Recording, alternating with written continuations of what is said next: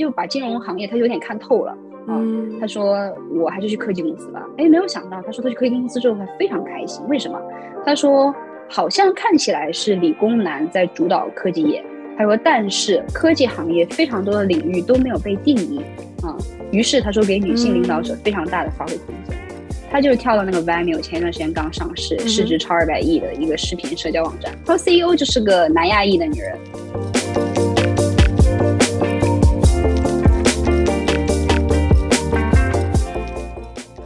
众朋友们，大家好，欢迎收听时节 On Air，我是卓贤。在上一期节目里面，我和黄后续记者张欣聊了一下亚裔的竹子天花板。这一期节目会从上次没有讲完的部分继续，深入到亚裔女性在美国职场的位置，继续展开聊聊。张欣在这一系列关注女性议题的报道之中，也总结出来了很多的采访心得，包括在不同的行业里面，亚裔女性晋升的满意程度。那今天我们就来延续这个话题。那其实除了我们讲完这个竹子天花板，嗯，我们没有深入去讨论这个亚裔群体中女性。不过我看到，其实你对就是包括你刚才一直有提到的，你很对这个亚裔女性在美国社会感兴趣，所以就是下面想要聊一下，嗯、呃。你对这个亚裔女性天花板的一些讨论，因为就是在跟你聊天的过程中，也知道你最近其实采访了很多呃，在美国职场的优秀的亚裔女性，像呃哥大的副嗯副校副校嗯嗯周以真啊，然后孟昭文啊等等的，就是在这几个月以来，你跟他们的聊天过程中，他们有给你一些什么样他们关于呃亚裔女性在职场中的感受？我是觉得说他们真的是呃都是要分他们的领域的。我发现不同领域对这种族裔的甚至是性别的呃，就是我们可能会认认为，因为。就歧视这个东西吧，就是如果你这个如果这种族裔跟这种性别的人在这个领域是完全饱和的状态，就是供大于求的一种状态的话，那是非常容易就是有歧视。但你像周教授，他所在的那个领域里面，无论他是男人女人，只要他是个人，嗯、他他能提出来那种概念，他能解决那种很高端的所有问题，没有人在意他是亚裔，他是女性，没有人管。嗯、所以他说他，对，所以他说。他的成长过程当中，其实当年他说他在 MIT 读书的时候，就麻省理工大学读书的时候，他自己去学计算机编程语言。那时候女人就是稀缺物种，在那个在那个课上，对、嗯。然后呢，但是就因为他他成绩也比别人好，然后加上他自己又很勤奋，他又做得很好，他能说出来那些可能其他性别或者其他族裔的人说不出来的东西。那其实本身他就是一个，就是就是极极其独特的一个存在。就为什么都比尔盖茨也会去请他，对，让他请他去做这个全球研究院，然后哥大现在也会这么看重他，就是因为他所会的 data science 跟这些所有东西，那不是一般人会会的，对。然后于是说，我觉得他给我的所有的认知里面，就他真的好阳光啊，他从来没有思考过，就是哎，好像好像我我我是女性怎么样，我不能做怎么样，这也跟他的家庭，我就深入跟他挖掘探究的时候，我发现跟他家庭教育背景也有关系，就是他的。他说他母亲从小特别爱鼓励他，就是正面影响，嗯。嗯，永远告诉他说，哎，你不要觉得是女生怎样怎样，就不会去灌输这种东西在，永远都是说，哎，你是一个很好样的，然后你要独立，你要勇敢，你要自信，你从来不要就是你没有挑战都要主动自己找挑战，而且他还学空手道啊，就是他是空手道黑带，还拿了好几个黑带，对。所以就是这种人是蛮独特的存在。那你说像对像采访那个，你说像采访就是法，就之前说那亚裔女性法官，这个叫叫苏珊、嗯，呃叫苏珊莫威，她我们叫翻译叫苏珊莫威，这个这个已经年已经七十岁的一个日本日本的亚裔的第一个全全全国的联邦法官，他给我的感觉就是说，因为法律这个行业早早就存在，从美国建国就存在，那其实一直以来白人男性优秀的人非常多。那她在这个里面，她作为一个女人，她想出头其实非常不容易。你说你要论思辨性思维啊，你要论你这个法律所有东西的这些知识储备啊，其实已经有很多人做得非常好了。那在这种情况之下，她为什么获得了克林顿总统提名？就是因为克林顿总统当年就是为了有意在改善，想加这个 diversity 在这个联邦法官里面，所以他也算遇到了好时候啊。那他之后再有对，好像是十四还是十五位，对，十四位这些联邦法官亚裔女性当，是因为这些人全部是。在奥巴马从政的时间，就奥巴马当总统的时候被提拔的。因为奥巴马那当然了，他当然是他他更想就是扩大 diversity 这样一个这样一个这样就是这样一种好好的趋势，嗯，对，所以就是这些所有十四位都是在这种情况之下被提拔。当然，好像川普那时候也有一个吧，就 anyway 了，嗯，但是从比例来看的话，其实他们也是因为赶到了好时候。那像采访孟昭文，他做政界那就更难。对，尤其她又是一个亚裔一个女性，嗯，那政界就一点一点选票，其实就是说你所代表的这个族裔利益在纽约到底有多少人，你能有多少选票，其实非常难，嗯，然后所以就是我就我我我是这个周三刚采访他，然后我就跟他聊天，他就说你知道吗？他说就是现在这个国会百分之二十五是女性，百分之七十五都是男性，他说我们很想去改，嗯，但。是这个不是一朝一夕，是，然后呢，对我自己的观察就是。纽约的这个 City Council 已经现在做很好了，现在目前为止三十这次三十一个新当选的都是女性，对，其实已经基本上变成女人天下了。这种情况之下，就 City Council，那那这个是出现在纽约州，纽约州是非常独特的州，嗯，那这种情况，因为纽约本来就是个多移民的社会，然后多族裔，很多还是这种 LGBTQ 群体，本身在这方面都是比较开放的，嗯，那那那美国其他地方，你先就先先不要说了，对，所以大概就是这样一个情况。嗯，所以其实呃，从比方说政界好了，政界我们是在过去呃十多年来，的确是看到越来越多的女性参政，包括最近刚刚新出炉的呃波士顿呃新的市长吴弥啊，我们都可以看到，就是的确过去这十年，亚裔女性好像在政界有很大的进步，可是我们还是能看到说有其他行业亚裔女性其实还是有很大的那个地位的提升空间，是吗？嗯，对啊，就是哎，超级有，因为我觉得跟亚洲女性本身的个性其实是有关系。就是我觉得我这种个性，就我妈来讲，就是话痨，有点，就是我会觉得说我是有点过分，有些时候我是比较比较喜欢就是捍卫我自己权利那种人，嗯、呃，就是我是，然后加上我自己本身就是特别。柯南嘛，就是这种伸张正义。对，我就不太喜，我就看到，比如说这个东西，我觉得我自己 qualify 了，我想去做，我就是蛮大胆的，我会去跟主管要求啊、嗯。就是这个已经是不是说只说在世界日报讲，我觉得在世界日报现在还好蛮好，但只是说我自己之前成长过程当中，然后蛮小，说是可能就当那个班长啊，有也有当学生会主席等等之类的，就是我会觉得说领导力这这个是确实是需要从小培养的。然后我只是说自己可能运气好一点。早早的可能就是有这样的锻炼的机会，所以我就发现像是，嗯、呃，就是我很喜欢那本书啊，就是之前那个 Facebook 那个那个那个那个那个翻译，就是、oh, 就叫 Lean In，嗯嗯对对对，就是勇往直前，然后更进一步啊。就他说他发现女性很难，就是开会时候坐第一排，然后很难第一个举手，我就是那种我就喜欢坐第一排，我就喜欢第一个举手那种，然后。嗯我我其实就是觉得，我为什么喜欢来美国？就是我觉得我这样的个性不会显得我很突兀。但是我比如说我之前在，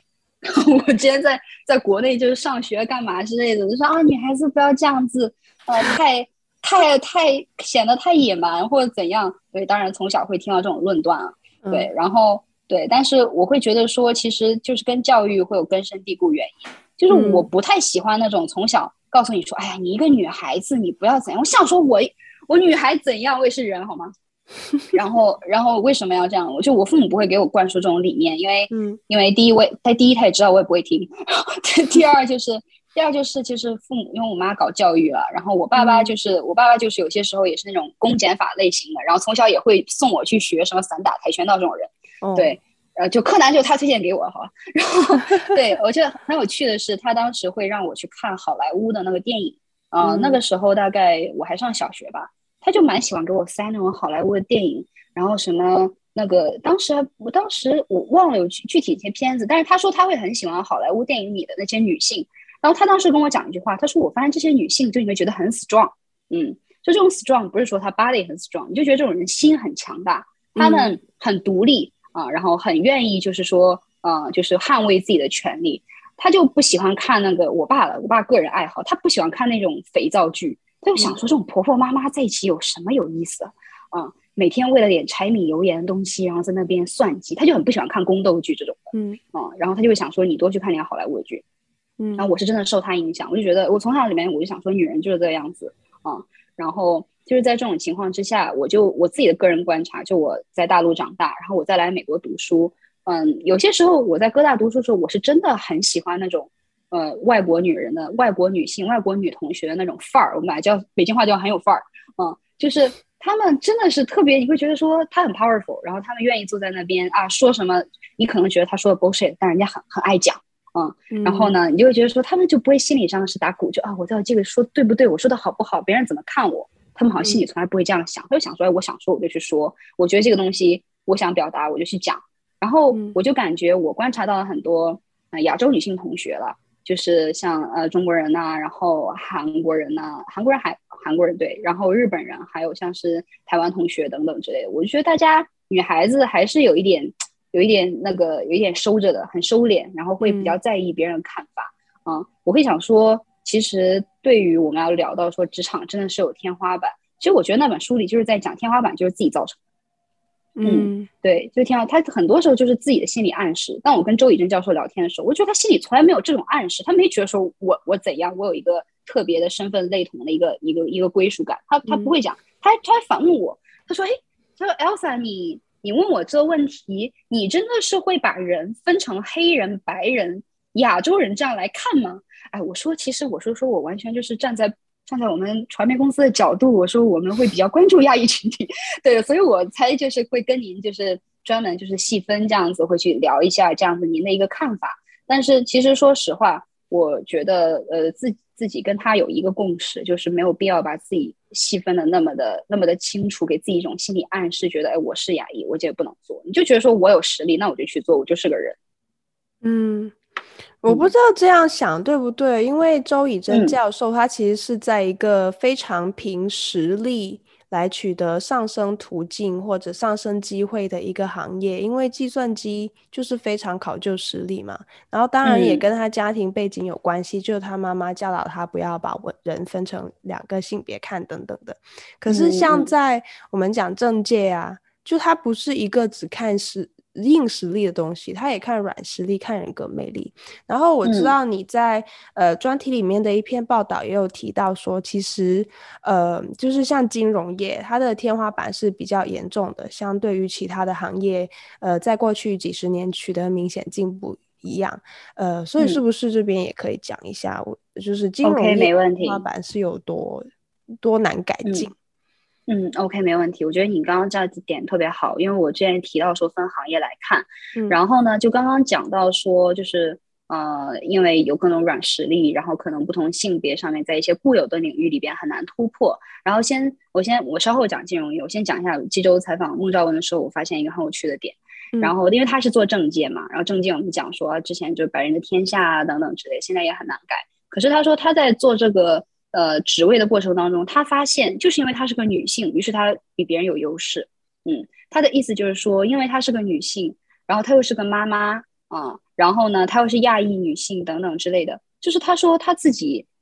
有些时候凭借着她的同理心，然后凭借着她那种女性关怀、那种母性的魅力。很多程度上也是他蛮吸引，就是他的选民的一个情况，或者说他能很快的 get 到跟他同样的那种这种选民的需求的时候的，就是蛮好的一个沟通的桥梁。就是因为她是个女性，于是她很能同理这些人啊，于是这些人也会蛮蛮受她的引导，会感会会觉得感动。所以我倒是觉得说，有些时候呃，就可能讲远一点，就觉得他可以就是凭借自己的性格优势跟。就是呃呃，就是呃性别优势，甚至是族裔优势的时候，要学会去挖掘这个当中所存在，因为 soft skill 本身就是一个很难去定义的东西。嗯，那这中间可能会展示出来一种人格魅力，就是善用自己的优势。嗯，那其实，在金融业里面，很多也这种情况之下，就是看你会不会善用你的优势。我有一些呃，就是在金融业工作的女性的朋友，嗯、呃，就不提名字，但是蛮有名的一个网红啊，之前。嗯，然后他是从他是从新闻直接转到咨询行业，然后金融咨询行业去的。然后他当时聊天的时候，他就会自己在那边私下透露，他说：“你作为一个亚裔女性，你太有优势了，你一定要学会在美国职场善用。”对，我想说，哦，什么情况？他他就是一个，他就是一个，因为因为亚裔女性，嗯，聊一个很有趣的点，就是你知道有一个 dating app 叫做 Tinder 嘛，对吧？嗯。然后呢，这个 Tinder 前两年出了一个。那个排名就是说上面哪就是他们这个东西也不知道符不符合主旋律吧，但 anyway 他把所有受欢迎的这个东西，男性、女性、不同族裔，他做了一个统计表格。然后呢，女性里面受到 like 最多的就是 亚裔女性。Oh my god，yeah。然后白人男性男性里面排名第一是白人男性，那亚裔男性在男性里面排名倒数第一啊。这个这个是我在上学那会儿，我的我的亚裔的男性同学，他是 A B C，然后他来这告诉我，他就想说，哎，Elsa，你们应该，我这很嫉妒你们。对他，他开玩笑。但就是有这样一个情况存在，然后当时那一个在金融业混得很好的女性有跟我讲到，她说：“哎，其实亚人亚洲女人应该学会善用自己的一个优势。” Yeah，我没有用 Tinder，我只是看到了我同学跟我讲的报告。yeah, 我的意思说就是。大家还是要警惕，因为其实很多 yellow fever 的白人在这边就是纯纯掉呃亚裔、哦、不是杀猪盘，就是 yellow fever 嘛。其实你听过这个词吗？哦耶耶啊，我第一次听。嗯，嗯就是专门去 date 亚裔女性的白人，呃，然后就是他们就是有一种 fetishize 亚裔女性的感觉，而且就是不知道，因为那个事件在你入职之前，你可能没有留意到，就是亚特兰大的那个枪案，就是一个白人男子去了三家按摩院，哦嗯、然后大家还在到目前为止还在纠结说这个人到底是呃仇恨犯罪还是纯粹的仇恨亚裔女性，所以就是。就是这个 ranking 可能也反映了某些程度上一些西方白人社会的社会现实，就是他们会有这个 either yellow fever or fetishizing Asian women，所以就是这个排名大家还是要留个心眼的哦。就是他可能也也也，卓贤主播说的对，所以提醒姐，我我完全没有太了解这个，我只是说之前在啊、呃、中国的时候，我知道像上海。上海的那个啊、呃，外国人算中国地区比例比较高的嘛，嗯，然后我就知道说有一些老外，就虽然无论他们的 那个职业，就可能他就是个教英语的这个外教老师，很普通，嗯，然而他就凭着他自己的种族的这种，他觉得说，哎，我还有优势啊什么的，然后就专门去欺骗一些无辜的少女，对对，所以对，是这种情况是存在。然后呢，就是因为亚洲亚洲女性有些时候吧，说实话，在金融金融业里边。嗯、呃，其实大家的专业水准跟素养也都是非常高的，嗯，然后呢，如果这个情况之下，比如说金融业很多时候都要开会嘛，那你开会过程当中，你跟客户的谈判，有些时候他非常喜欢就是派女性去谈，为什么？因为女性第一比较柔，第二也比较容易就是说在这当中就像像水一样会处理一些问题，然后让两方的关系没有办法、嗯、不用那么僵，嗯，然后后来很快的达成一个共识，所以有些时候谈判 negotiate，嗯，然后这些情况之下有女性在其实是蛮好的。那说到金融业对女性的天花板，那当然是存在的。就是说，当可能不是说是只是以谈判为领域的这种部门，而是很多其他的类似于拼我们所认为的，像是 quantitative 啊，就是数字类啊、交易类啊，然后投行类的所有情况之下的话，那真的是白人的天下。这个是因为我当时采访一位，就是是我的同学，也是我一个很好的朋友，叫艾玛。然后呢，他是非常厉害。然后他是刚毕业的时候，呃，他是哥大商学院，他是高级工商管理，他是 EMBA 毕业的，嗯，然后呢，他毕业，他之前就已经是在，我想一下，他现在，呃，他是 JP Morgan 就已经当到非常高的主管，然后之前又在呃美国银行的美林证券啊，还有日本那个野村控股，他都有工作，然后整个在金融业现在已经做了十几快二十年了，然后呢，他。整个给我的那个，就他说话也是蛮坦诚的。他就说啊，金融业对女性升迁的天花隐形天花板，那一直都在啊。说这个虽然也是想改，当然是有这种就是 corporate social responsibility 的部门了，对吧？嗯哼。他说啊，虽然也是有想想改啊，但是就是过程真的十分缓慢啊。他说那个他当时提，对他当时就讲，他说像 trading，他一听就是 Oh my God，trading，然后这就是男人的世界，这没有办法啊。他说这是完全没有办法突破堡垒的，因为。他就 trading 里面大佬在招人的时候，他就觉得男性你 aggressive，就是有些时候金融业的那种那种感觉，就你在金融公司工作过，你就觉得那就跟原始丛林里边你要去，嗯，相当于就是打猎一样，就是你在看你的猎物。那这种情况之下，你必须是要有那种就是猎人一般的眼光，跟他的冲劲儿，跟他的野蛮，然后甚至是残忍的，嗯。那这种情况之下，嗯、说实话，你一个很母性的角色，你确实是跟他跟这个氛围就不是很符合，对。嗯、然后，所以就是说，他大概就是做到 FinTech，他就在 JP Morgan 做 FinTech，他是纽约这边总部的。然后他说他已经做到相当于是一个主管位置之后，他就觉得升不上去了，没有办法。嗯。但是跟他同期的有一个亚裔女性就更往上升，为什么？是因为那个亚裔女性所从所。负责那个部门，它不仅仅是一个投行 FinTech 的部门，它做的是一个类似有点更深入的，像是数数学那种那种类似的，就是有点像周教授那种。他们是理工科就是已经钻研到极致了，那只能他们的大脑去处理这些方程式，那其他你换成另外一个都不一定能处理得好，所以他们就有继续提升的空间。对，那这个就是 Emma，她就是在这个里面就发现说，OK，我在我自己很感兴趣的领域，我可能在本身的投行已经没有办法再升迁了，那怎么办呢？她说她当时很想就在哥大那边也是看一些创业组织啊什么的，她就觉得说她是很有企业家精神的一个人，她说那我将来希望能创业。那就正好那个时候有一家是也是 FinTech 的，是专门做 Bond Market 的 FinTech，就是呃债券市场的。然后当时那个主管就给他抛橄榄枝，他说：“那我去试一试吧。”然后他说他在那就受不了啊，他说那个白人上司就是请你的时候话都会说的非常好，但是一旦到做决策的时候，你所提的任何 idea，他们不 value 你，就他觉得他他你就会发现他们心理上那种那种那种本身存在的一种鸿沟，就是类似于就是 OK。我我不会 care 你的言论的那个价值，我就觉得说亚洲女生你有什么见识？那我该用你的时候，我想说你把你这个部门管好就好。但是跟高决策性的东西的时候，我不太 value 你的价值。那他待久了，他就觉得说、嗯、OK too toxic，他就用原他原话就说啊，这是个是个很 toxic environment，嗯，嗯，然后然后他说我没有办法，我真的受不了。然后他就在那边干一年他就走了。他之前在他之前每一份工作他都干五六年那种，他说干一年都受不了，嗯。然后这种情况之下，他说。OK 吧，那我就不愿意再继续在，他就把金融行业他有点看透了，嗯，他说我还是去科技公司吧，哎，没有想到他说他去科技公司之后还非常开心，为什么？他说好像看起来是理工男在主导科技业，他说但是科技行业非常多的领域都没有被定义，啊、嗯，于是他说给女性领导者非常大的发挥空间。嗯